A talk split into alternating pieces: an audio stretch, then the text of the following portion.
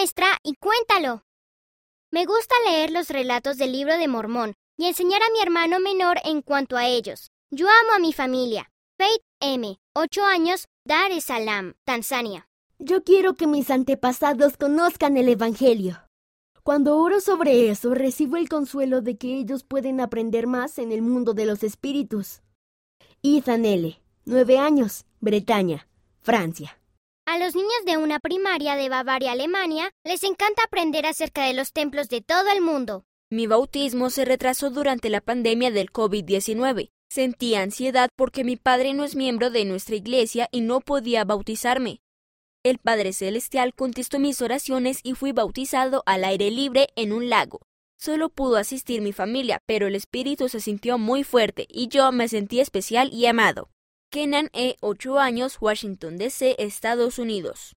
Estaba corriendo con mis amigas para nuestra clase de gimnasia de la escuela y ellas comenzaron a tomar el nombre del Señor en vano.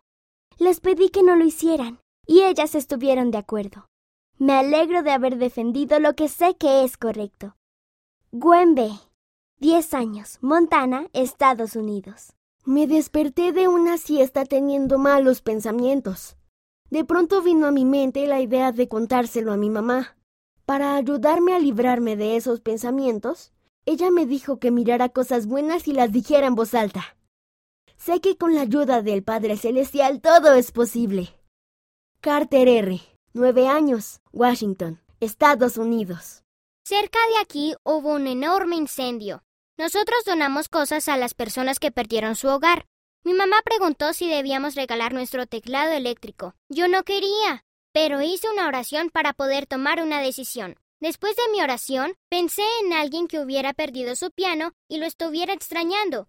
Decidí regalar nuestro teclado eléctrico. Compartir me hizo sentir bien. May B. 10 años, California, Estados Unidos.